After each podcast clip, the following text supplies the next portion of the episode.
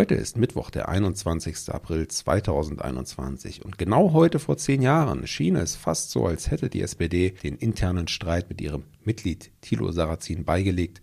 Das war aber nur vorerst der Fall. Was geschah heute vor einem Jahr, vor 10, 20, 30, 40 oder 50 Jahren? Was geschah vor Jahr und Tag?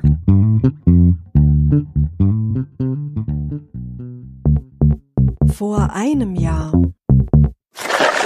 Viele hatten es schon befürchtet. Ab dem 21. April 2020 war es dann offiziell. Wegen der Corona-Pandemie musste das Oktoberfest abgesagt werden. Das Fest hätte vom 19. September bis zum 4. Oktober 2020 stattfinden sollen. Alljährlich beschert es Brauereien, Festwirten, Schaustellern ebenso wie Hotels und Taxifahrern Einnahmen in Höhe von rund 1,3 Milliarden Euro.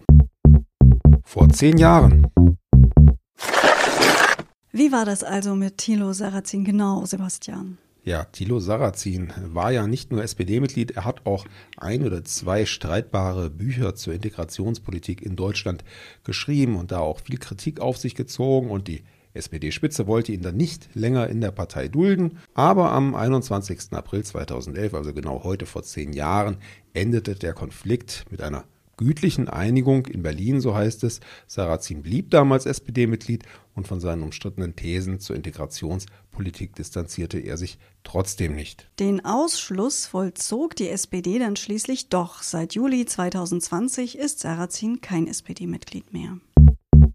Vor 20 Jahren Knapp ein Jahr nach einem tödlichen Angriff von Kampfhunden auf einen kleinen Jungen in Hamburg trat am 21. April 2001 das Gesetz zur Bekämpfung gefährlicher Hunde in Kraft. Das legte Einfuhrverbote für vier Hunderassen fest. Außerdem stand ab da die Züchtung bestimmter Rassen unter Strafe.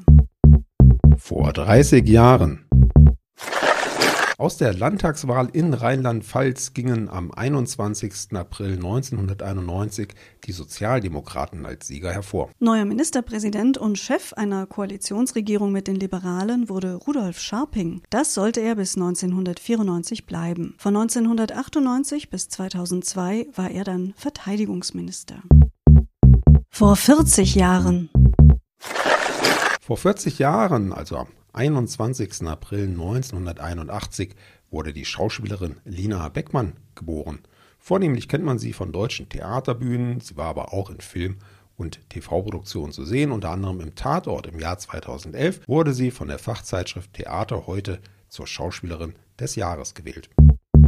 Vor 50 Jahren und gleich noch ein Geburtstagskind. Heute vor 50 Jahren geboren ist Ekin Deligös, eine deutsche Politikerin, die für die Bündnis 90 Die Grünen im Deutschen Bundestag sitzt. Sie hat 1991 schon den Bayerischen Landesverband der Grünen Jugend mitbegründet, ist seit 1998 Mitglied des Deutschen Bundestages und seit 2013 Mitglied des Haushaltsausschusses für eben die Bundestagsfraktion Bündnis 90 Die Grünen. Im Oktober 2006 wurde Deligös zu einer größeren Öffentlichkeit Öffentlichkeit bekannt, weil sie öffentlich gemeinsam mit anderen deutsch-türkischen Politikerinnen in Deutschland lebende Musliminnen dazu aufrief, das Kopftuch abzulegen. Sie forderte alle demokratischen Kräfte und vor allem türkeistämmigen Frauen in Deutschland dazu auf, sich gegen dieses äh, Zitat Zeichen der Unterdrückung der Frau zu wehren. Ja, und das gipfelte dann in einer Pressekampagne konservativer türkischer Zeitungen gegen sie bis hin zu Morddrohungen. Ja, wer von euch hat's gemerkt? Wir haben ein bisschen am Konzept gefeilt und sind mal zumindest übergangsweise von den Jubiläumsdaten weg. Das heißt, wir suchen nicht mehr die Ereignisse und Termine raus, die vor 25, 50 oder 75 Jahren stattgefunden haben, sondern wir blicken immer im Zehner Rhythmus im Kalender zurück. Genau, also nach dem obligatorischen ersten Jahr kommen dann eben vor 10 Jahren, vor 20, vor 30, 40 und 50 Jahren. Das ist eine Einteilung, von der wir denken, die ist vielleicht so ein bisschen gefälliger auch für euch selbst, falls ihr ein bisschen mitrechnen wollt, wo ihr da vielleicht wart. Und ja, wir wollen es mal so probieren. Gerne freuen wir uns über eure Rückmeldungen. Wie gefällt euch dieses modifizierte Konzept. Genau, meldet euch einfach bei uns über E-Mail, über unsere Facebook-Seite.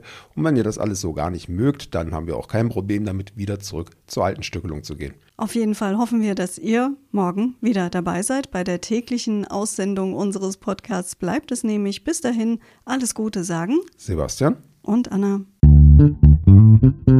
Der Podcast vor Jahr und Tag erscheint täglich neu.